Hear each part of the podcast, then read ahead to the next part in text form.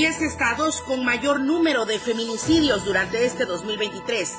Las cifras oficiales suman más de 625. Dos presuntos feminicidios se registran en un día. Uno en Cintalapa y uno más en Palenque. Alteristas chiapanecos viajan para competir en el último torneo nacional del año. Estamos a diario contigo.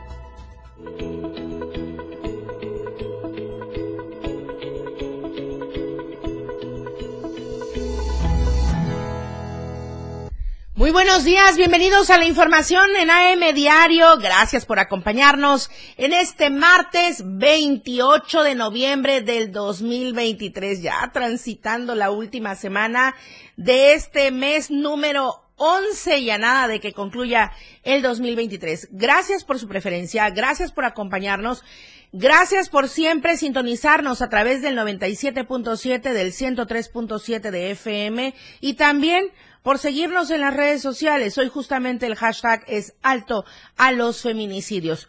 Coméntenos, por favor, de esta situación que se ha dado, que ha posicionado lamentable y desafortunadamente a Chiapas entre los 10 con mayor número de feminicidios durante este año que está a punto de concluir. Es una situación muy dolorosa, muy lamentable la que estamos pasando en Chiapas en el caso de los feminicidios. Y más si hablamos de estos 16 días de activismo que comenzaron el pasado 25 con la lucha para erradicar la violencia contra las mujeres y se declararon 16 días de activismo y solo en 24 horas presuntamente dos feminicidios, uno en Cintalapa, uno en Palenque y esperemos que ya, por favor, se pare hasta ahí la violencia contra las mujeres. Bueno, voy a comenzar con la información y voy de lleno con las temperaturas. El clima en Diario TV Multimedia. Tuxtla Gutiérrez, podríamos alcanzar una máxima de 28 grados y una mínima de 19 grados. San Cristóbal, 19 grados la máxima, 10 grados la mínima. En Comitán, 24 la máxima, 14 la mínima. Tapachula, 33 grados la máxima, 23 grados la mínima. En Palenque, podríamos alcanzar 28 grados como máxima y 21 grados, 21 grados la temperatura mínima.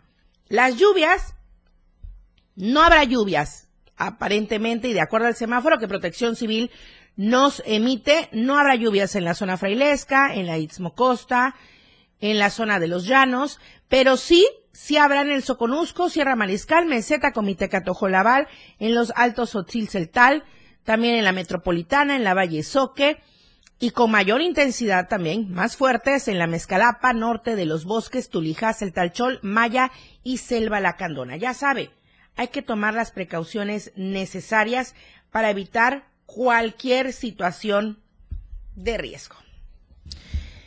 Justamente, el hashtag le decía, alto a los feminicidios. Marcos Ramos, el día de ayer, muy lamentable, pero muy lamentable y muy trágico este feminicidio. Se localizó el cuerpo de una mujer sin vida a orilla de carretera. Buenos días. Hola compañera, ¿cómo estás? Muy buenos días. Buenos días para toda la gran familia del diario de Chiapas. Sí, sí, desgraciadamente continúan. Y para informarte que cerca de las nueve de la mañana de este lunes, al personal de protección civil y a las diversas corporaciones policíacas. Les informaron que sobre el tramo carretero que va de esta cabecera municipal hacia Río Negro, zona montañosa de este valle, estaba tirado el cuerpo de una persona aparentemente sin vida, por lo que era necesario que se trasladaran al lugar. En ese sentido, las corporaciones inmediatamente se movilizaron al punto y al llegar observaron a orillas de la carretera cerca de un lugar conocido como Río Chiquito, el cuerpo de una mujer. El personal de protección civil la exploró y confirmó que desgraciadamente ya no contaba con signos vitales. Aparentemente presentaba un impacto de bala en la cabeza. Por lo anterior, se le dio aviso al personal pericial para que se trasladara al lugar a darse de los hechos y a ordenar el traslado del cuerpo en calidad de desconocido al servicio médico forense para que se le practicara la necropsia de ley. Importante hacer mención que habitantes de la zona dijeron desconocer a la femenina, aseguraron que de ese lugar no era por lo que no se sabe lo que pasó. Comentarte, agregarte, compañera, que hasta este momento la femenina continúa en el semáforo en calidad desconocida, solo trae un tatuaje en el brazo, antebrazo izquierdo que dice Dylan, posiblemente sea el nombre de algún familiar. Es todo lo que tenemos que informar la mañana de este martes aquí en la cabecera municipal, compañera. Bueno, y también emitió Marcos la Fiscalía General del Estado este comunicado donde eh, se asegura que se está dando seguimiento a la información y, por supuesto, a las investigaciones con apego a protocolo de feminicidio allá en Cintalapa. Se inició la carpeta de investigación en contra de quién o quienes resulten responsables de este delito de feminicidio cometido en agravio de una mujer.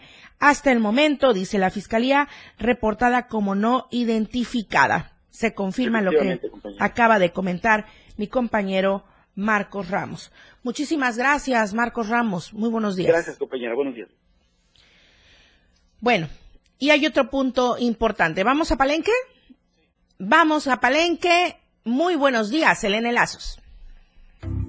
Hola, Palenque. Hola, Palenque. Hola, Palenque. Hola, Palenque. Otro presunto feminicidio se suscitó en Palenque. Selene, a todos eh, allá en el 103.7 en la colonia Pacalquín. Muy buenos días. Lamentable información. Hola, ¿qué tal, Lucero? Muy buenos días. Es un gusto saludarte la mañana de este martes aquí en Palenque. Te saludo desde la cabina del 103.7 de FM. Como tú bien lo acabas de informar, Lucero, de adelantar, eh, lamentablemente la tarde noche de ayer lunes sucedió eh, nuevamente la violencia contra las mujeres. El día de ayer, 27 de noviembre, se activaron los números de emergencia donde reportaban el cuerpo de una persona sin vida. Los hechos se registraron en unos departamentos de renta ubicados sobre la avenida 20 de noviembre entre las calles Chiapas y Nuevo México en la zona oriente de esta ciudad. Atendiendo el llamado de emergencia, al lugar arribaron elementos de la Policía Municipal, Policía Estatal Preventiva, Policía de Investigación, Secretaría de la Defensa Nacional y Guardia Nacional, los cuales efectivamente encontraron el cuerpo de una mujer sin vida, quien respondía al nombre de Marisela N., presuntamente con múltiples golpes y heridas ocasionadas por un arma punzo cortante, al parecer luego de que se suscitara una riña dentro del departamento. De acuerdo a la información, vecinos del lugar reportaron que desde el interior de dicho dormitorio salían olores fétidos, por lo que se cree que esta mujer fue asesinada desde la madrugada y encontrada hasta la noche de este mismo lunes. Posteriormente arribaron eh, los peritos de la Fiscalía de Distrito Selva, quienes después de más de tres horas de levantamiento de indicios y manejando todo con completa discreción, levantaron el cuerpo que fue trasladado al CEMEFO para que se le aplique la necropsia de ley. Hasta el momento, los elementos de seguridad realizaron la detención de dos masculinos, los cuales podrían estar implicados en este hecho de sangre,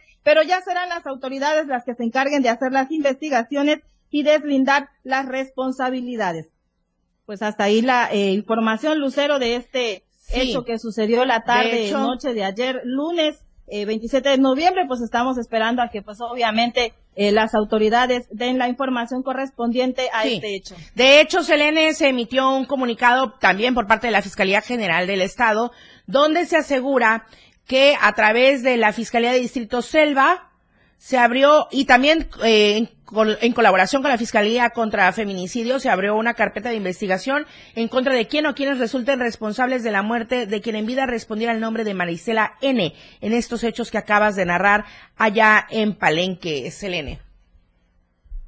Así es, Lucero, eh, muy lamentable este hecho que sucedió. Ojalá que pues las autoridades hagan lo correspondiente para poder eh, dar con los implicados en este pues lamentable suceso. Y qué paradójico, Lucero, porque precisamente el día eh, sábado se realizaba precisamente una marcha en contra de la violencia contra las mujeres. Y pues bueno, siguiendo con la información, déjame decirte también que pues una vez más retienen al tesorero municipal de eh, Salto de Agua por incumplimiento de obras. Eh, en este caso, los habitantes del municipio de Salto de Agua, ahora del ejido Arroyo Encanto, retuvieron la mañana de este lunes 27 de noviembre del 2023 al tesorero municipal Henry Montejo Arcos cuando éste se encontraba circulando por la carretera federal 199 tramo Palenque a Ocosingo, a la altura del entronque al ejido América del mismo municipio. Fueron curiosos en el lugar los que indicaron que los campesinos inconformes se lo llevaron retenido derivado a que la alcaldía que encabeza Román Mena de la Cruz tiene una obra inconclusa pendiente desde hace ya varios meses por lo que esperan que se presente el presidente municipal Mena de la Cruz este, pues este día con las tuberías y todo lo que está pendiente para poder concluir esa obra y así poner en libertad al tesorero. Es importante mencionar que estamos en el último año de la administración municipal de Román Mena de la Cruz y varias comunidades se encuentran inconformes por temas que tienen que ver con la obra pública, temas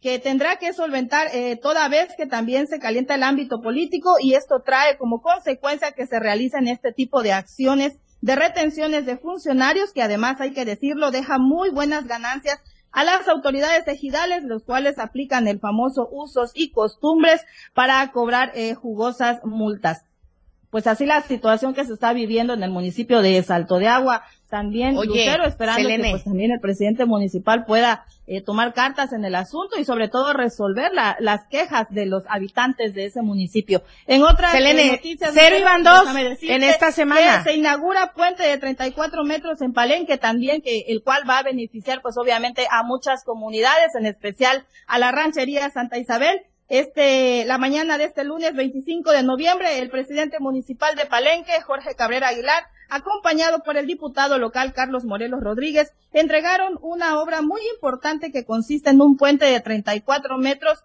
en sus dos etapas, la cual será de beneficio para la ranchería Santa Isabel esta obra consiste en un puente vehicular de 34 metros conformado por una subestructura a base de estribos y aleros en mampostería con un ancho de 8 metros, cuenta con parapetos y barandal de acero. Finalmente se construyó un sistema de muros de malla gavión para el soporte del aproche, el cual permite el ascenso y descenso del puente. En este sentido, el presidente municipal de Palenque, Jorge Cabrera Aguilar, dijo que esta obra, que tiene una inversión de 12 millones 403 mil 635 pesos con 82 centavos, va a beneficiar a todas las familias de las comunidades y todos los que transitan por este camino, toda vez que ahora tendrán un lugar seguro por el cual puedan entrar o salir de dicha comunidad. Luego de haber recorrido dicha obra en compañía del diputado local y las autoridades ejidales, el alcalde abundó que esta es una de las muchas obras que se han inaugurado en el municipio y que aún faltan muchas más, toda vez que tiene un compromiso con el pueblo palencano y diariamente su administración trabaja en beneficio de las y los ciudadanos. Pues así, esta inauguración de este puente que va a beneficiar a muchas personas en esta ranchería de Santa Isabel. Te decía, Selene, cero y van dos en esta misma semana de retenciones con el tesorero de salto de agua. De verdad, ojalá, pues, se dé cumplimiento a todos los acuerdos que tengan. Muchísimas gracias, Selene Lazos. Muy buenos días. Buenos días a todos en Palenque. Nos vemos y nos escuchamos mañana. Gracias a ti, Lucero. Nos vemos y nos escuchamos el día de mañana. Gracias. Vamos al corte comercial, el primero, el primero de esta emisión, pero obviamente tenemos más información. De hecho, este reportaje de los feminicidios que impacta totalmente en la vida y por supuesto también en nosotros los chiapanecos porque estamos repuntando en estos casos. Muy desafortunada y dolosamente. Volvemos con esta información. AM Diario, Lucero Rodríguez. En un momento, estamos de regreso. Toda la fuerza de la radio está aquí en el 977.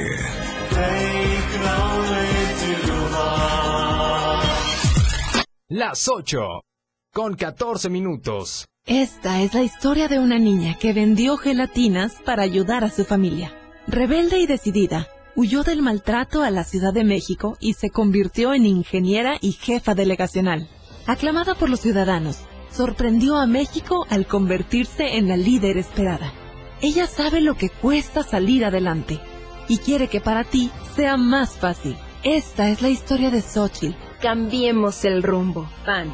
Mensaje dirigido a militantes de Acción Nacional. Existen distintas versiones de México.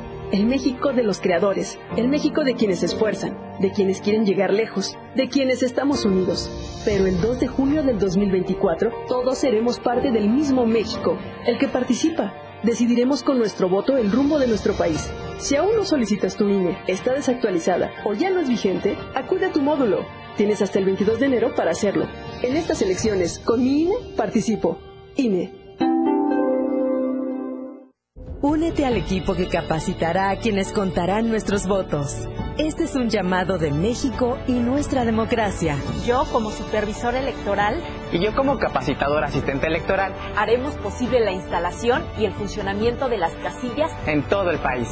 Te invitamos a ser parte de este valioso equipo. Inscríbete. Tienes hasta el 28 de noviembre. Por México, todas y todos participamos. En, estas elecciones, con mi INE, participo. INE. El juego aún no termina. La competencia es a cada momento más intensa. La remontada. Un espacio para los deportes. Escucha a Jorge Mazariegos y Eduardo Solís de lunes a viernes de 12 a 1 de la tarde. La remontada. Nada se queda igual. La jugada continúa. El resultado del juego hasta el final. La remontada. Por esta frecuencia, el 97.7 FM, la radio del diario. Oportuna y objetiva es AM, diario. Continuamos.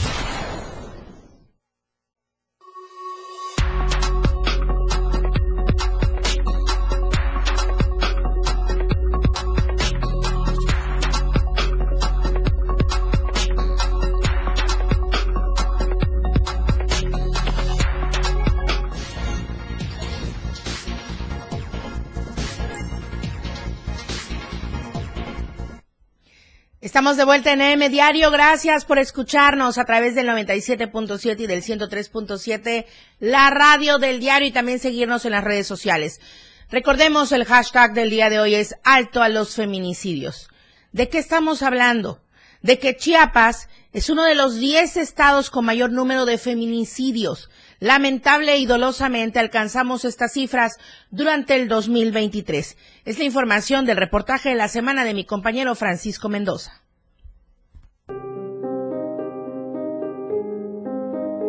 Chiapas se mantiene entre los 10 estados con más feminicidios en 2023. Las cifras oficiales suman 625, más del 10% ocurridos en el Estado de México. Este fin de semana, la colectiva nacional 50 más 1 realizó un video en el que dejan ver la situación de violencia que existe en Chiapas, con nombres de las mujeres que fueron violentadas y asesinadas y que, hasta hoy, muchas de ellas no tienen justicia. Sí, claro, mira, iniciamos el año pasado con este video en donde, en donde con esta acción visibilizamos el año pasado 38 eh, muertes violentas en el 2022. Y esto, esto hizo que la Fiscalía nos invitara también a una mesa de trabajo eh, de feminicidios y, y que homologáramos las cifras, que reconocieran los feminicidios que hacían falta que se nombraran. Pues la situación en la entidad deja mucho que desear en cuestiones de organización, ya que desafortunadamente existen solo dos fiscalías especializadas en feminicidios en el estado, Tuxtla y Tapachula, por lo que los feminicidios que se llevan a cabo en otros municipios comúnmente no son iniciados con este concepto.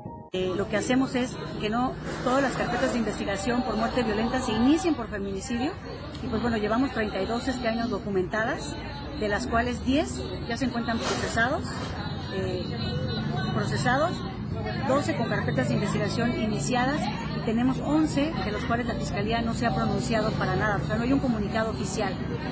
Entonces, lo que nosotros hoy... La petición es que la Fiscalía General del Estado se pronuncie por todos los feminicidios, no importando en qué municipio haya sido el acto violento, el registro y la aplicación de ley. Pero eso no es todo. Las repercusiones de un feminicidio las arrastran las familias, por lo que desafortunadamente este duro golpe lo llevan los hijos o en su caso las madres de las víctimas.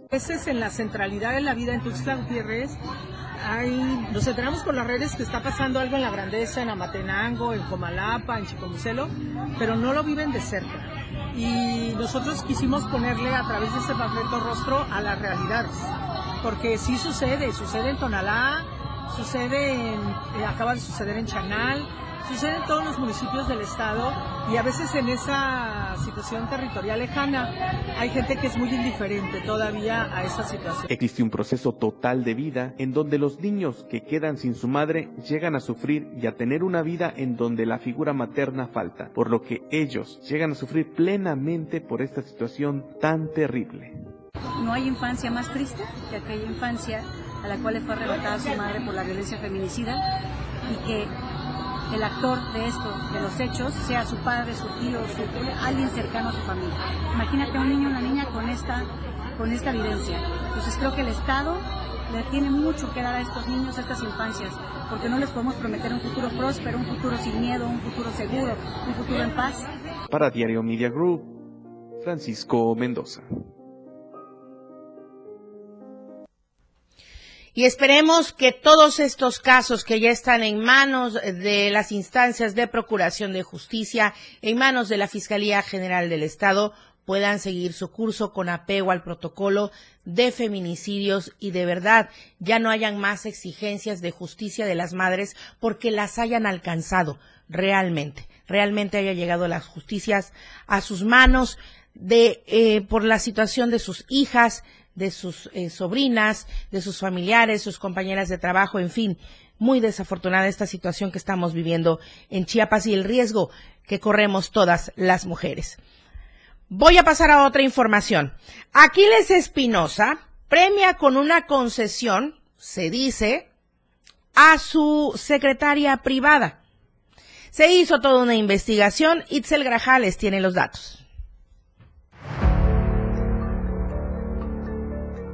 Mientras cientos de trabajadores del volante están a la espera desde hace décadas a que se les haga valer el derecho de recibir una concesión, Aquiles Espinosa García, secretario de Movilidad y Transportes, las reparte a sus allegados. Es el caso de su secretaria privada María Guadalupe Galdames Alegría, quien utilizó a su hija como prestanombres para recibir este beneficio. Espinosa García viola los principios de Morena, un partido que promueve el discurso de combate a la corrupción al utilizar programas y recursos públicos a discreción. Haciendo uso de su poder autorizó la entrega de la concesión SMYT 1065-2022 a Olivia Ivonne González Galdames, hija de su secretaria privada. Se trata de una nueva concesión otorgada en 2022 en la modalidad de pasaje tipo taxi para poder usufructuar la unidad del programa Taxi Rosa que circula en Tuxtla Gutiérrez con el número económico 4020. Así se constata tanto en la base de datos de la Secretaría de Movilidad y Transportes como en el periódico oficial del Estado, publicado con fecha 21 de diciembre de 2022. Ya está puesta en marcha el servicio público en la modalidad de taxi en su tipo de taxi seguro para mujeres, mejor conocido como taxi rosa, el cual es exclusivo para mujeres, niñas y niños hasta 15 años, personas con discapacidad. Y lo mejor es que es operado por una mujer, por lo que cuando requieran un servicio y muy confiable, pongo a disposición este número de contacto. De esta manera, María Guadalupe Galdames Alegría, servidora pública adscrita a la oficina del secretario, promueve el uso de los taxis rosas y específicamente la unidad 4020, vehículo que aparece en una de las imágenes que compartió en esta publicación a través de sus redes sociales. Su hija Olivia Ivonne hace lo propio también en su cuenta de Facebook donde publicó, si ven un taxi rosa, úsenlo, sobre todo si es el 4020. Ayúdame a compartir para que más mujeres se enteren. Los taxis rosas empezaron a circular en Tuxtla Gutiérrez en enero de 2023, con poco más de 100 unidades en una primera etapa. Sin embargo, el banderazo se dio hasta el mes de marzo con el objetivo de brindar un servicio de transporte seguro a las usuarias. Sin embargo, la entrega de las concesiones para su operación se realizó de manera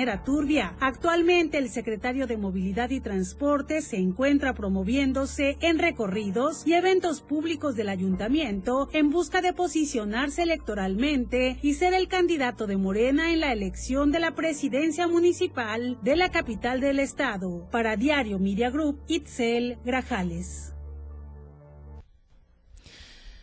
Ahí está Y bueno, nada más queda que usted ponga mucha atención durante el próximo proceso electoral. Por quiénes vamos a votar, por quiénes nos administran, por quiénes están a la cabeza de las diferentes instancias e instituciones. Darle seguimiento o no a cada una de estas personas.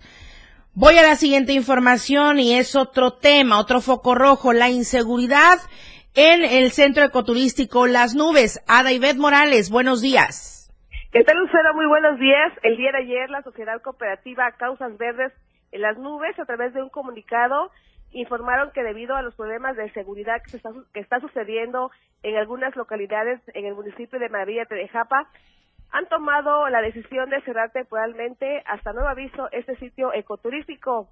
Con esta suspensión de servicios de hospedaje, restaurante y actividades para el turismo nacional y del extranjero, la cooperativa ya le notificó esta decisión a las agencias de viajes, a los guías de turismo y público en general, para que no oferten ningún tipo de paquetes en esta temporada vacacional eh, que ya se aproxima. Se detalla que estarán informando todo lo relacionado a la apertura del centro ecoturístico Las Nubes, que se encuentra enclavado en los límites de la selva lacandona de Chiapas. Hasta aquí mi reporte, Lucero. Muy buenos días.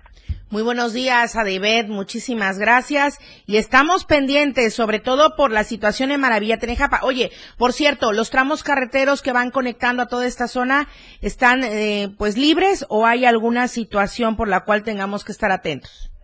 Hay buen tránsito vehicular, tanto en el tramo carretero federal, la Trinitaria Comitán, frontera Comalapa, hay unos retenes policíacos de la Guardia Nacional, así también aquí en el tramo carretero de Teopisca, San Cristóbal y Comitán, hacia estos municipios que también colindan a Maravilla, Tenejapan. Muy bien. Gracias, Adibet Morales. Muy buenos días. Buenos días. Bueno, y ahora la, la encuesta que circula durante esta semana, aquí se la presentamos con Daniel Martínez.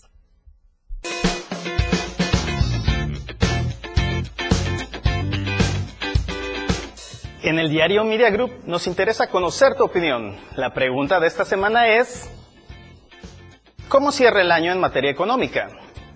Muy bien, tengo bonanza, regular, con altibajos, o mal, apenas tengo para sobrevivir.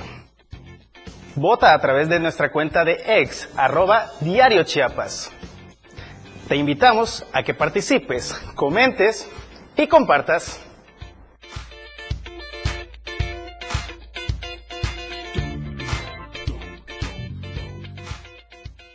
Vamos al corte comercial, regresamos con la información deportiva y todavía tenemos más desde Hola Tapachula. La información fresca y objetiva, AM Diario, regresa después de la pausa.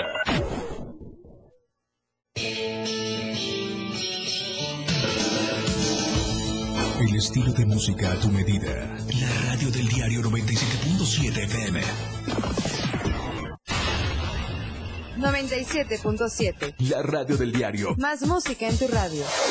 Lanzando nuestra señal desde la torre digital del diario de Chiapas, Libramiento Sur Poniente 1999. 97.7. Desde Tuxtla Gutiérrez, Chiapas, México. XHGTC, la radio del diario. Contacto directo en cabina 961-612-2860. Escúchanos también en línea. www.laradiodeldiario.com 97.7, la radio del diario. Más música en tu radio. Las 8 con 28 minutos. El Tribunal Electoral del Estado de Chiapas es un organismo constitucional autónomo que garantiza los derechos político-electorales de la ciudadanía, candidatas y candidatos independientes, asociaciones y partidos políticos, entre otros. Como máxima autoridad, analiza y resuelve los medios de impugnación que recibe antes, durante y después de un proceso electoral, basándose en los principios de certeza, legalidad, imparcialidad, transparencia, objetividad, interculturalidad y paridad de género. Tribunal Electoral del Estado de Chiapas. Ahí viene la cuarta transformación, con este ritmo que está sabrosón, unidos en una revolución que mi México lindo merece hoy. Ay, a la izquierda toma el corazón. Vete, vete, es la cuarta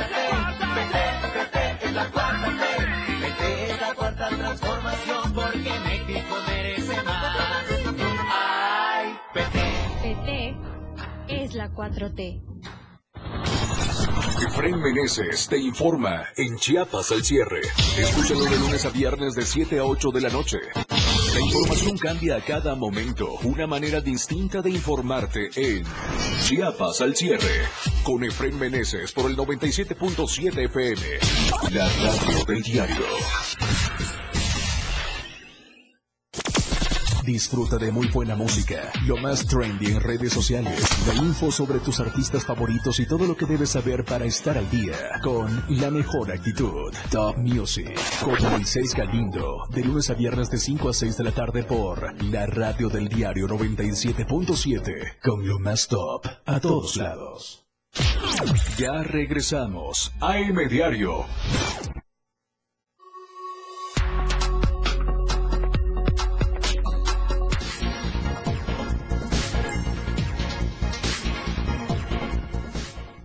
Estamos de vuelta en M Diario, la información deportiva en este martes. Muy buenos días, adelante. La escena global del deporte con Lalo Solís.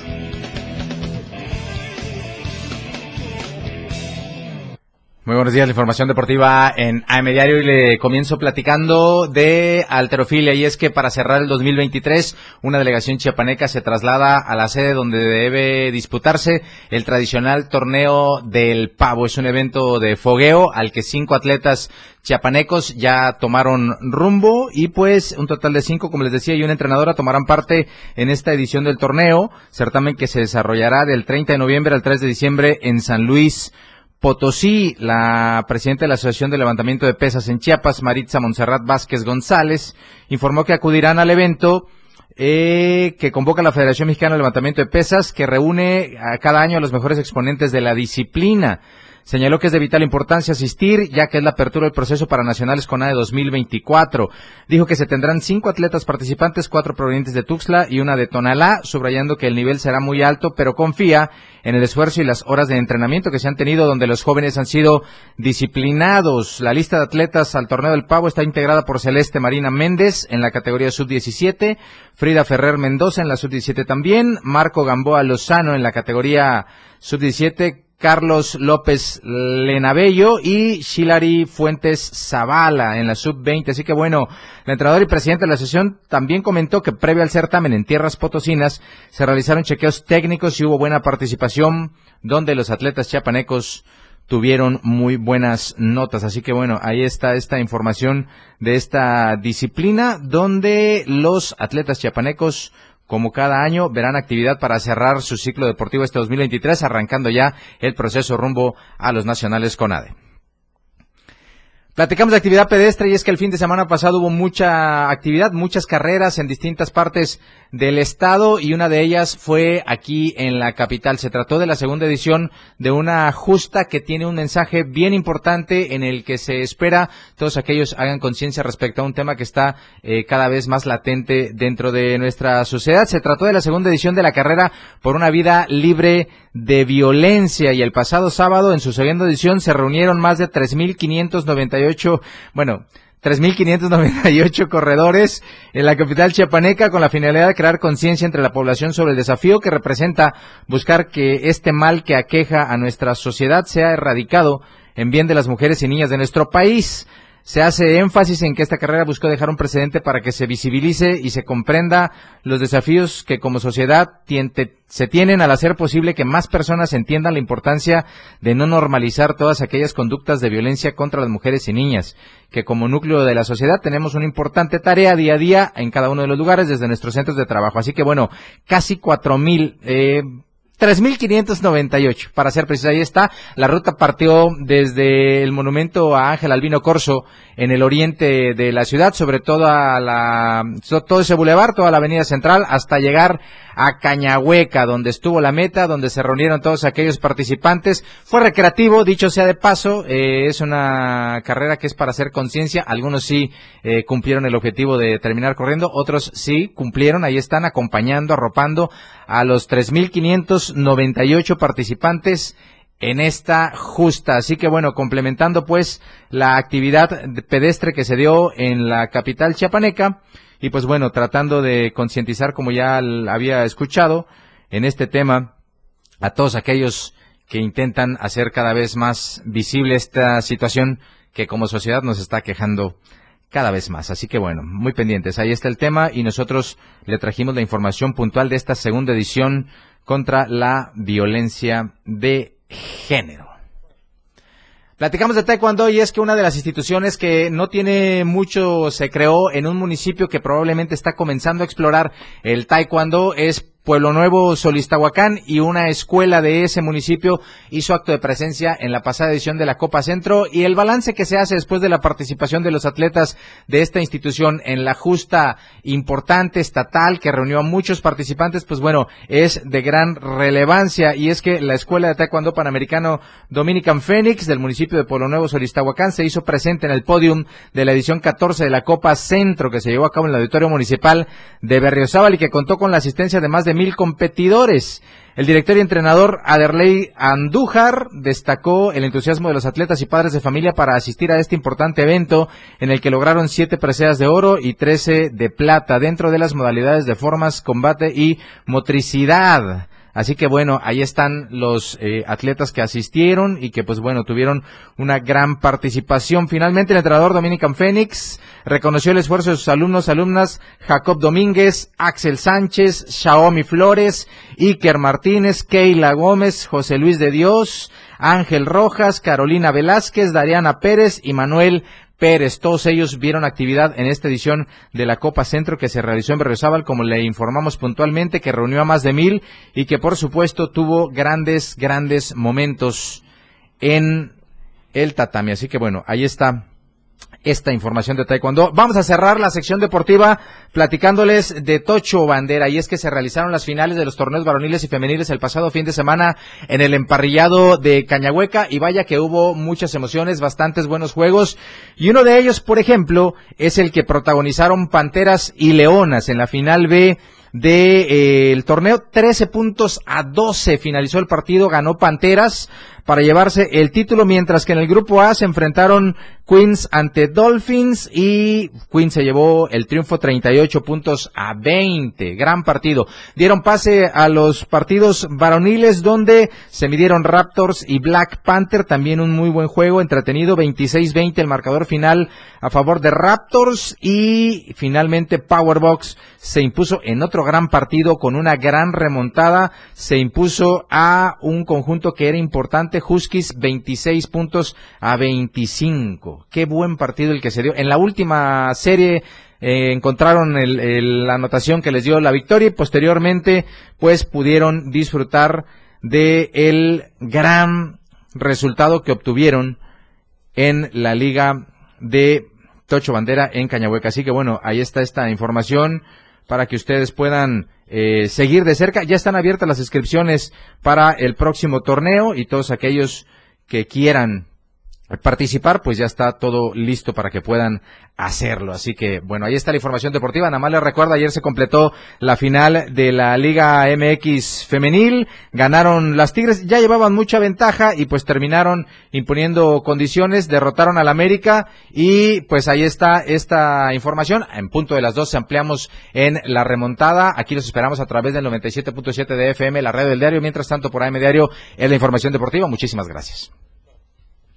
Muchas gracias por la información deportiva. La remontada en punto de las 12 desde esta misma cabina del 97.7 y también a través del 103. Vamos a otra información. Javier Mendoza dio cobertura a la despedida de Monseñor Fabio Martínez Castilla. Ayer partieron sus restos hacia Quintana Roo.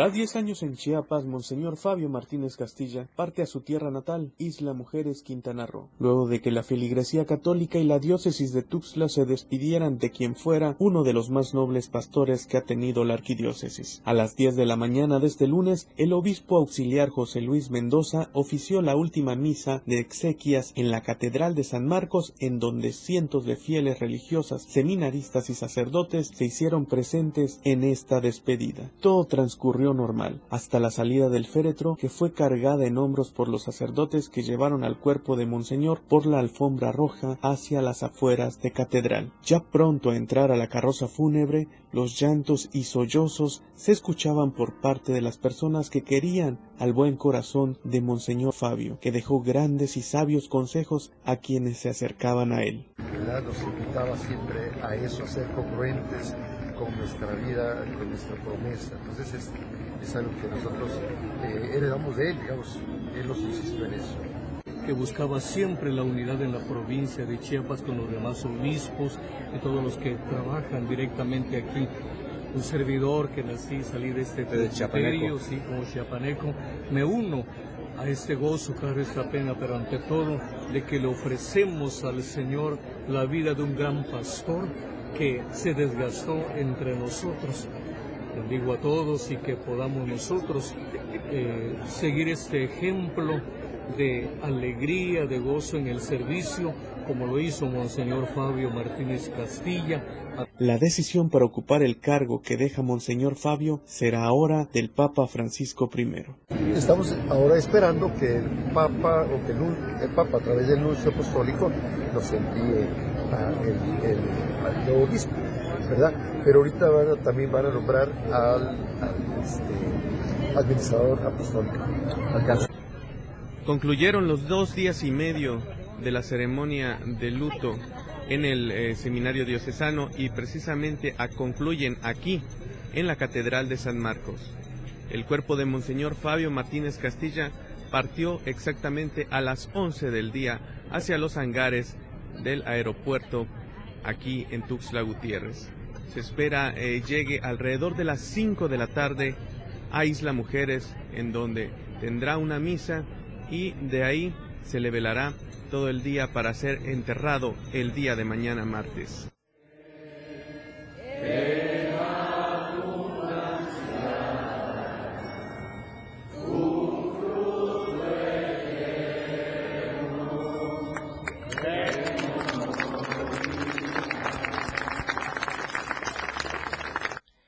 Descanse en paz, Monseñor Fabio Martínez Castilla.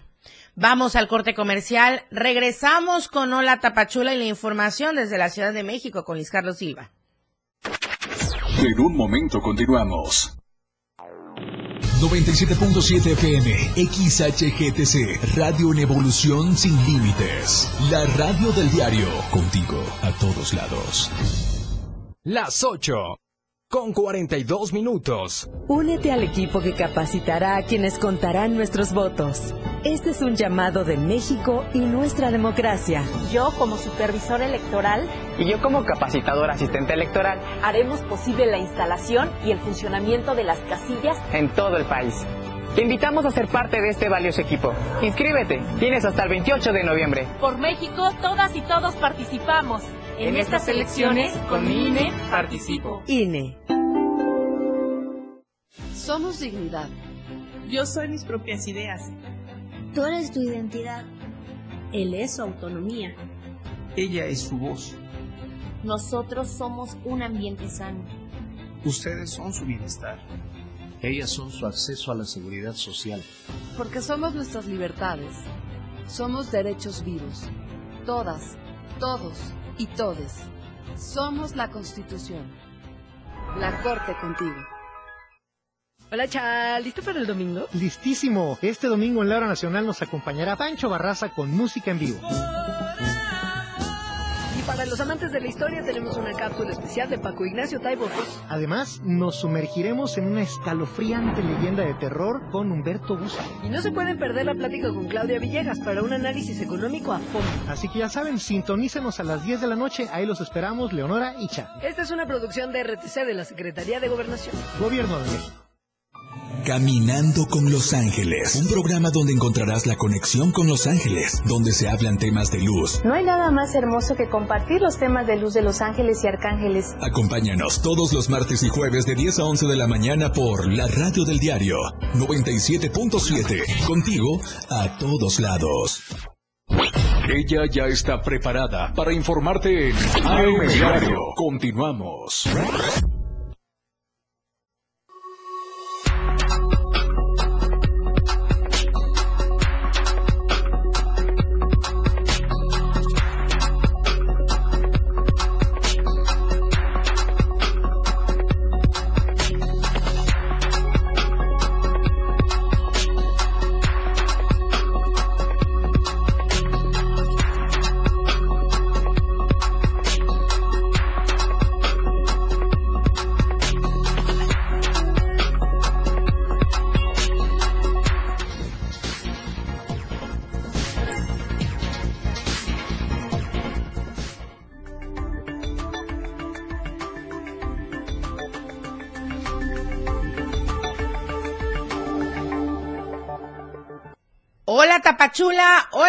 Córdoba, a todos los compañeros en Diario TV Multimedia en el Soconusco, muy buenos días a la gente que nos sigue. Hola Lucero, muy buenos días para ti y para toda la audiencia. Excelente martes. Aquí en el Soconusco ya tenemos listo el reporte completo y vamos a empezar con esta situación que denuncian automovilistas que a diario utilizan las rutas que van desde la frontera sur hacia Tapachula u otras localidades de aquí de la entidad. Y es que han denunciado que los retenes que mantiene el Instituto Nacional de Migración, lejos de revisar y ayudar en la inseguridad internacional, solo contribuyen a generar más caos. Así ocurrió hace días en el ejido Viva México, donde un trailero se impactó con un vehículo de autotransporte en su modalidad de taxi, hecho que dejó un pasajero herido a consecuencia del embotellamiento que a diario se forma por la inoperancia de agentes migratorios que han denunciado, que han sido denunciados, perdón, en el cobro de tarifas para dejar avanzar a los extranjeros o apartarles espacios en los autobuses con dirección a Tuxtla Gutiérrez. Transportistas señalaron que los puestos de inspección instaurados en la salida de Suchiate, Frontera Hidalgo, El Manguito y Viva México son los retenes de la impunidad debido a que solo sirven para beneficio de los agentes del IM que se han beneficiado con la supuesta extorsión a migrantes para dejarlos continuar en su ruta. Incluso en varias ocasiones se ha desvelado una red de corrupción que opera los propios agentes en la venta de espacios en los autobuses, mientras cientos de personas que no cuentan con los recursos para poder pagar estos espacios son maltratados e ignorados. Un transportista eh, llamado Pedro Campos, de aquí de la región Soconusco, señaló lo siguiente. Los migrantes que no tienen para pagar, los que viajan en condiciones pobres y no los pueden exprimir, les pasan enfrente o algunos grupos los rodean. Esos grupos a Alim no les interesa porque no les pueden quitar dinero. Acusó que mientras los oficiales de migración realizan este delito a plena luz del día, los traficantes de personas operan y toman control de la región sin que la autoridad haga algo al respecto. Según estimaciones de activistas, pues cada retén tiene un costo aproximado de 150 mil pesos mensuales entre mobiliario que es rentado al parecer por empresas de, de un alto funcionario del identificado como Héctor Martínez Castuera. Según la denuncia de los propios defensores de derechos humanos, también la figura eh, de Antonio Andrés Vidal Isla sale a relucir, quien funge como director general de control y verificación migratoria.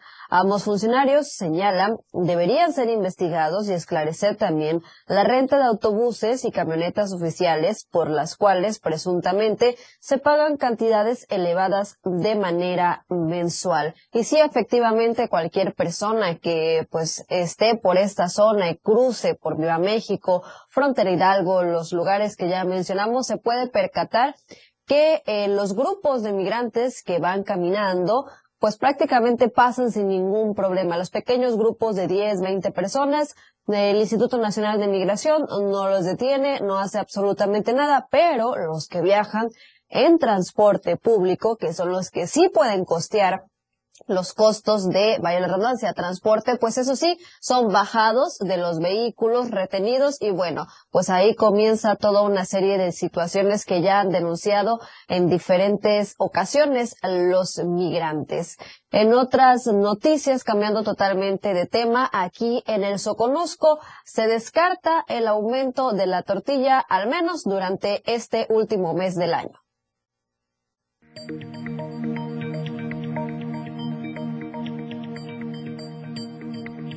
Productores de la masa y las tortillas en Tapachula descartaron por el momento la posibilidad de un incremento de precio en el kilo de tortilla. Actualmente en la región del Soconusco el precio del kilogramo de tortilla oscila entre los 22 y 24 pesos. Sin embargo, ante el incremento de insumos en esta zona, se tenía la especulación de un posible aumento. Ahorita, eh, en este momento, estamos en un poco de incertidumbre, estamos dependiendo de en qué tiempo nos avisan las harineras si va a haber incremento el día primero de diciembre. Hasta ahorita no está contemplado ningún aumento, sí, y pensamos mantener todo esto hasta el 31 de diciembre. Vamos a depender mucho de cómo están los cambios de insumos en sus precios, pero hasta ahorita todo el año logramos mantener el precio de la, de la tortilla. Mencionaron que los costos de algunos insumos ocasionan que el precio de la tortilla aumente en esta fecha del año. Sin embargo, aseguran que por el momento no se podría, pues hace algunos meses tuvo un incremento en algunas tortillerías. En Tapachula hay más de 450 tortillerías en todo el municipio. Habrá incremento, dependemos para enero si la harinera el primero de diciembre anuncia un incremento. Explicaron que a pesar que no haya un aumento hasta el momento, no se descarta que hayan algunos ajustes más adelante. Desde Diario TV Multimedia Tapachula, Rafael Lechuga.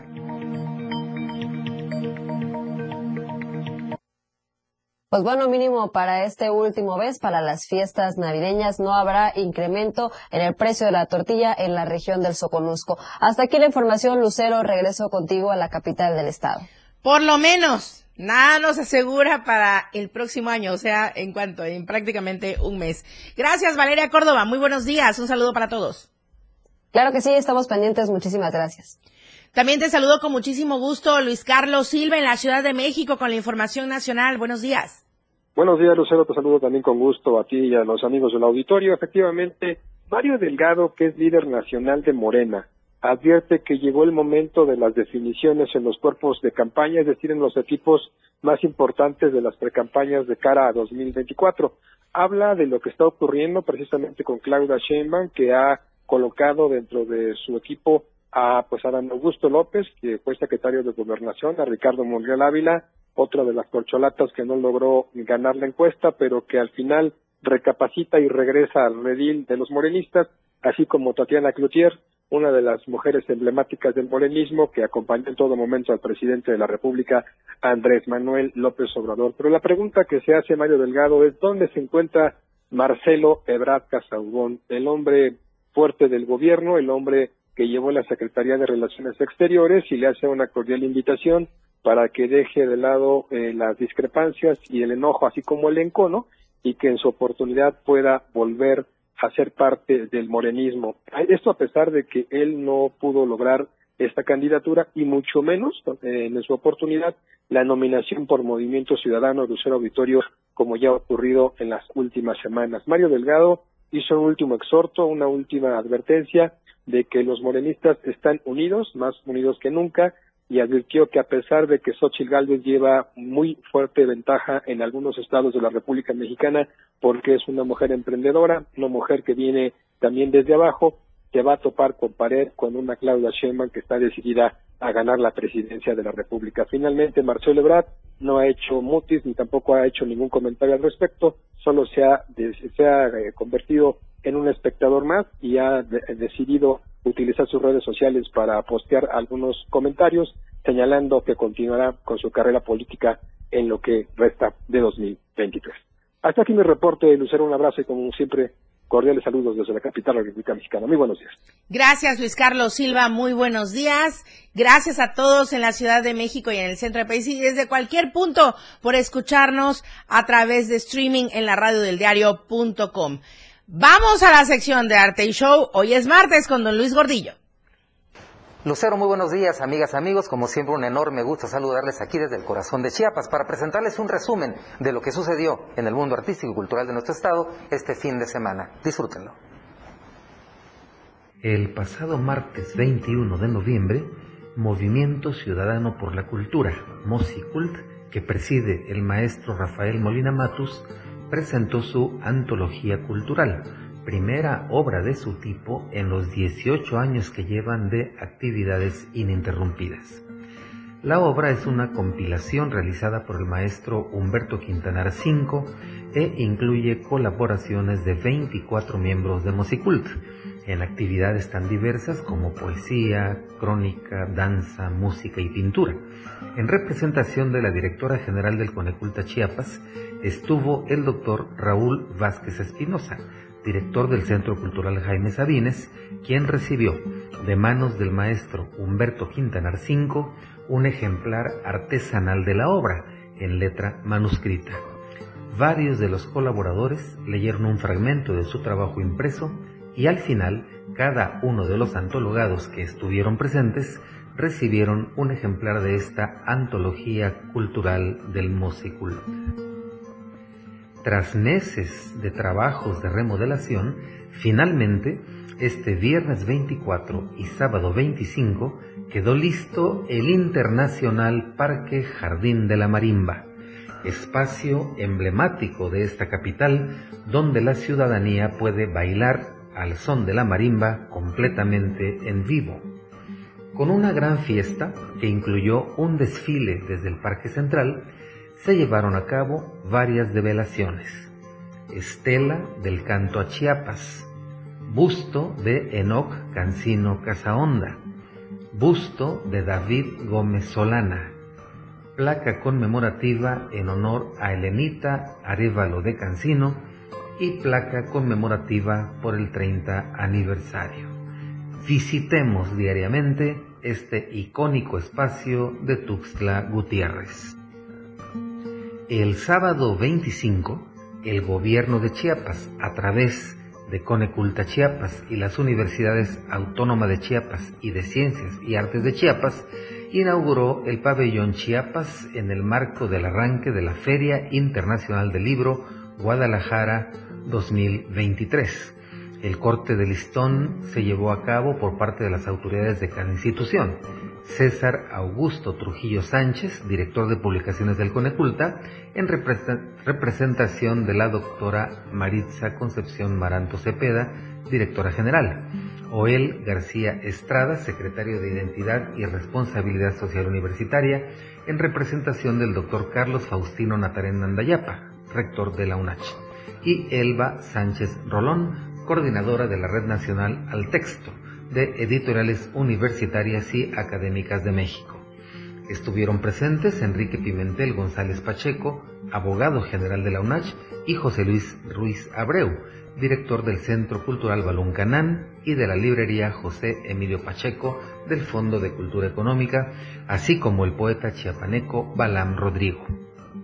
En este pabellón Chiapas se realizarán 24 presentaciones de libros con exposición y venta de obra de los escritores chiapanecos editados bajo los sellos de las tres instituciones. Amigas, amigos, esto es lo que ocurrió en el mundo artístico y cultural este fin de semana. Ya están informados. Soy su amigo y servidor Luis R. Gordillo. Me despido por ahora, pero amenazo con volver. Gracias, don Luis Gordillo. Claro que sí, le vemos el próximo martes y a usted le vemos el día de mañana y nos escuchamos también el día de mañana a las 8 en punto aquí en AM Diario. Soy Lucero Rodríguez Ovilla. Muchas gracias. Buenos días. Oportuna y objetiva en AM Diario. La información de todo lo que acontece a cada momento en Chiapas, México y el mundo. Te lo informa Lucero Rodríguez. De lunes a viernes de 8 a 9 de la mañana. Escúchanos en nuestra próxima emisión por esta frecuencia. 977 FM, la radio del diario. Editorial de la radio del diario. Es digno de admirar la humildad y la sencillez de